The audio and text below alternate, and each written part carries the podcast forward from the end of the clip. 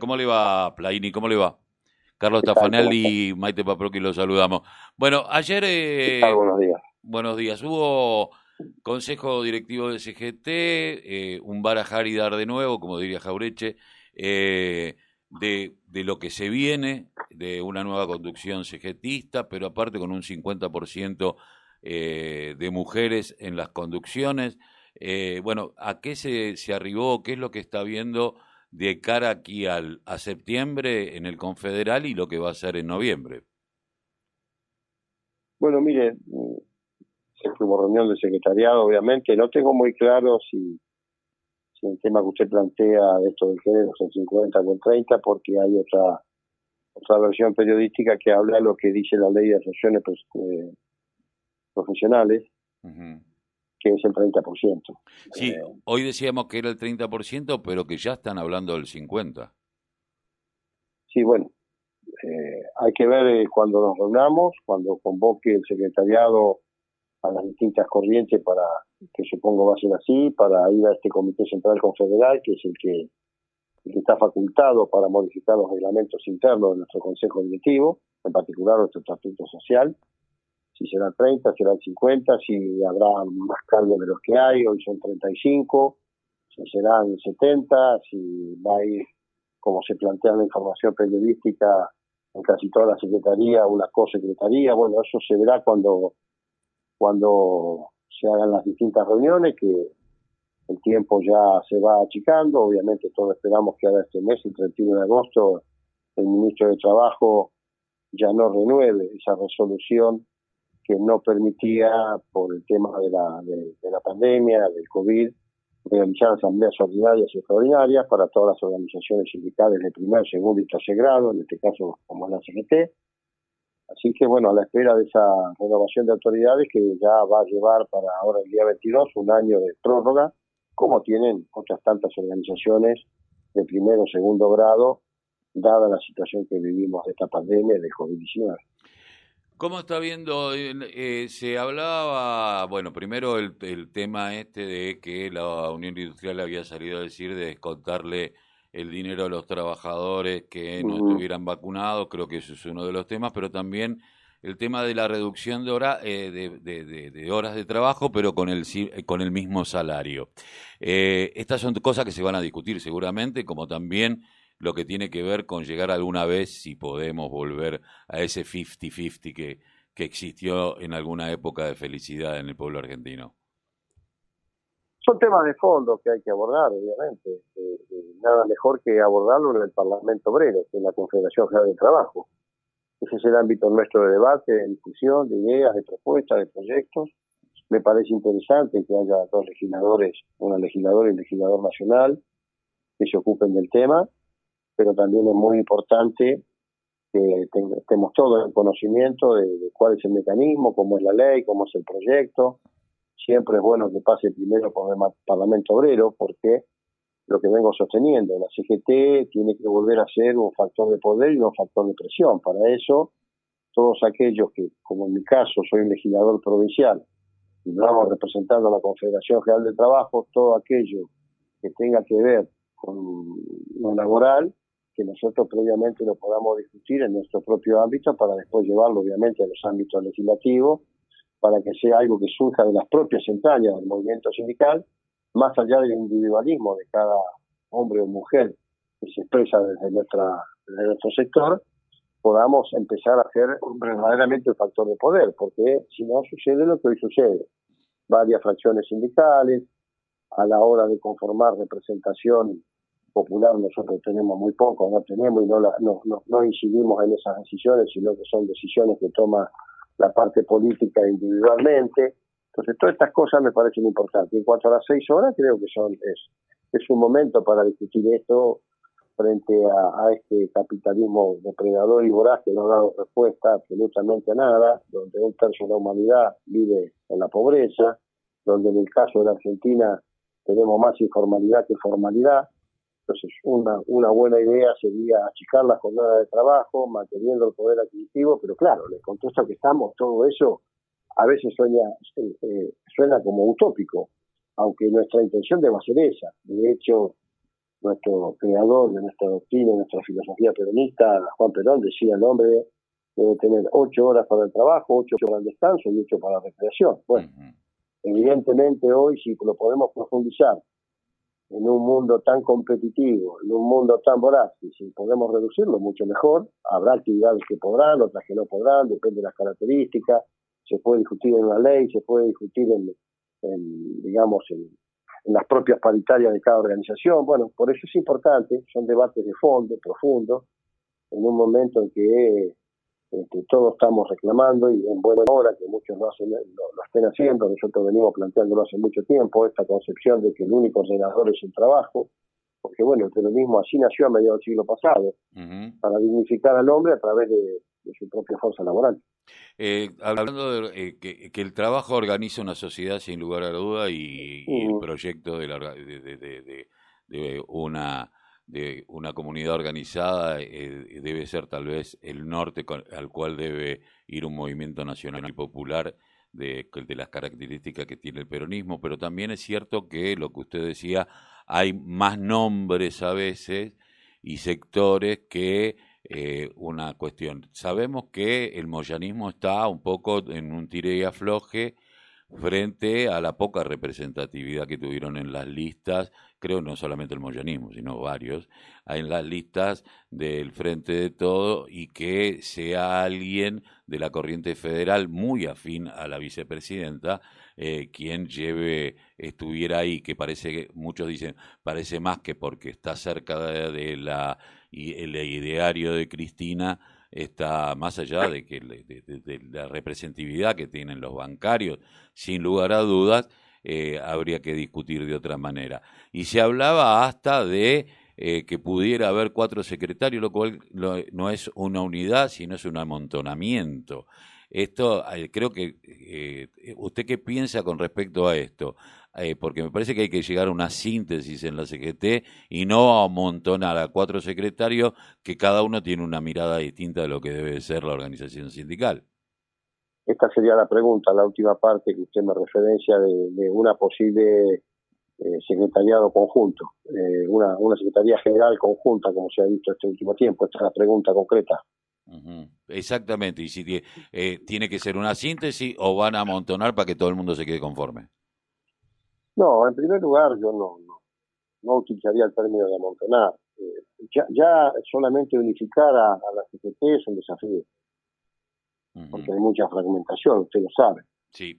Pero también, también sabemos que hoy no hay un liderazgo que sobresalga por el resto sin esas contradicciones, como en algún momento tuvimos, y también hay un contexto político del propio peronismo muy fragmentado, porque nosotros siempre fuimos de la mano con el Partido Justicialista.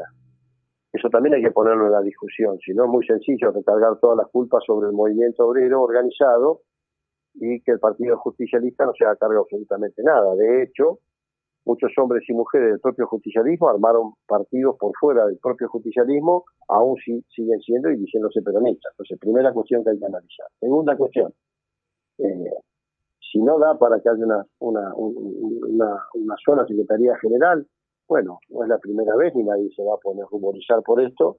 Si nos ponemos de acuerdo y hay dos, tres o cuatro secretarios generales que pueden tener alternancia también, dadas las características que hoy tienen las coaliciones políticas, que era impensado hace unos años atrás, lo mismo puede pasar con nosotros. Lo importante es dar el primer paso. Si somos capaces y tenemos que serlo, de tener un programa y unificarlo.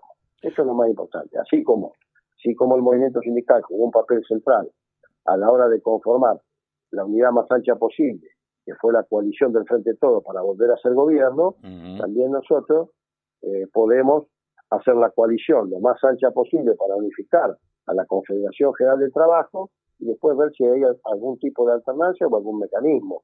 Lo importante es elaborar un programa. Lo importante es que la CGT vuelva a ser un factor de poder y no de presión. Eh, bueno, si hoy no aparece un único líder, ya aparecerá también, ha pasado en la historia argentina. No es la primera división que tiene la Confederación de Trabajo, no es la primera vez.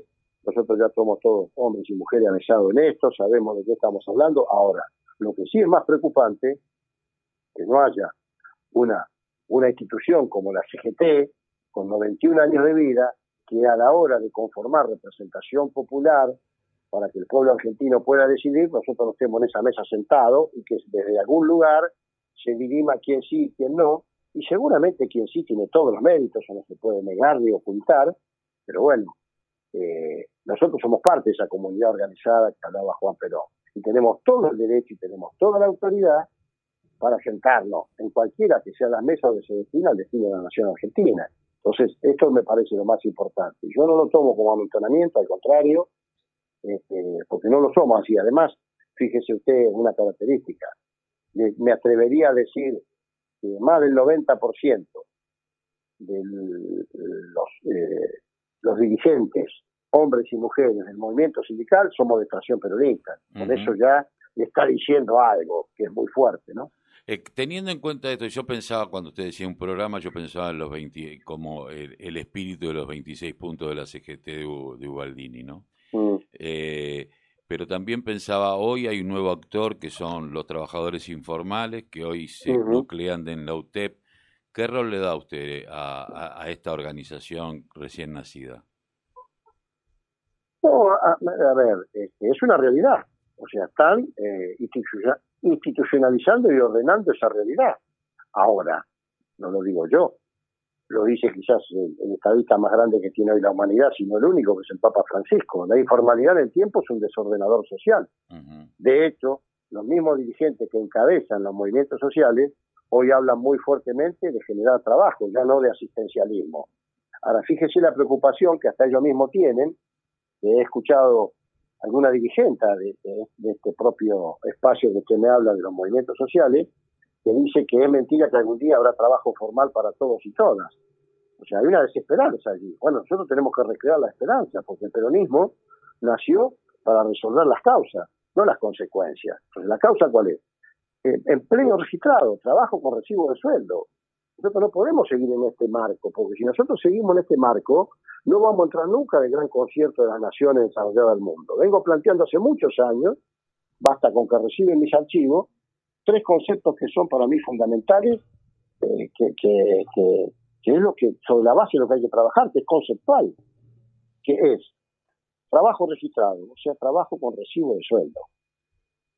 Trabajo con recibo de sueldo, con una nómina salarial como conocimos en la Argentina en nuestras mejores épocas.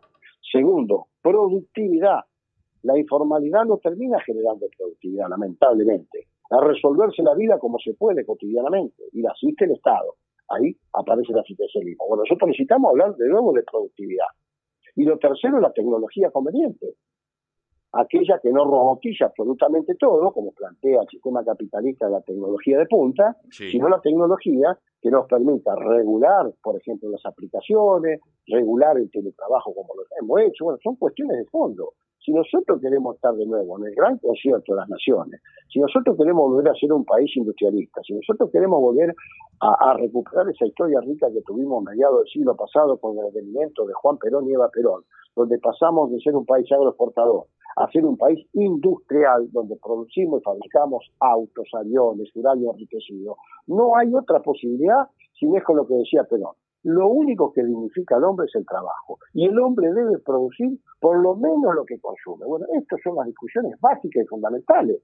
Entonces, ¿cómo no va a haber desesperanza? Entonces escucho algún referente de los movimientos sociales que dice que ya, esto es el desánimo para mí, que es mentira que algún día va a haber trabajo formal para todas y todos.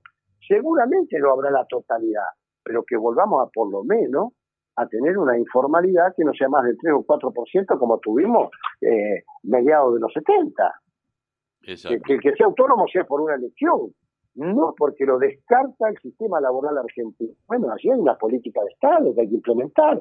Allí los instrumentos y las herramientas las tiene un gobierno cuando, no solamente cuando articula, cuando interviene todo un proceso socioeconómico y productivo. Bueno, y allí tiene que estar la CGT. Por eso a mí no me preocupa si son uno, dos, tres o cuatro hoy.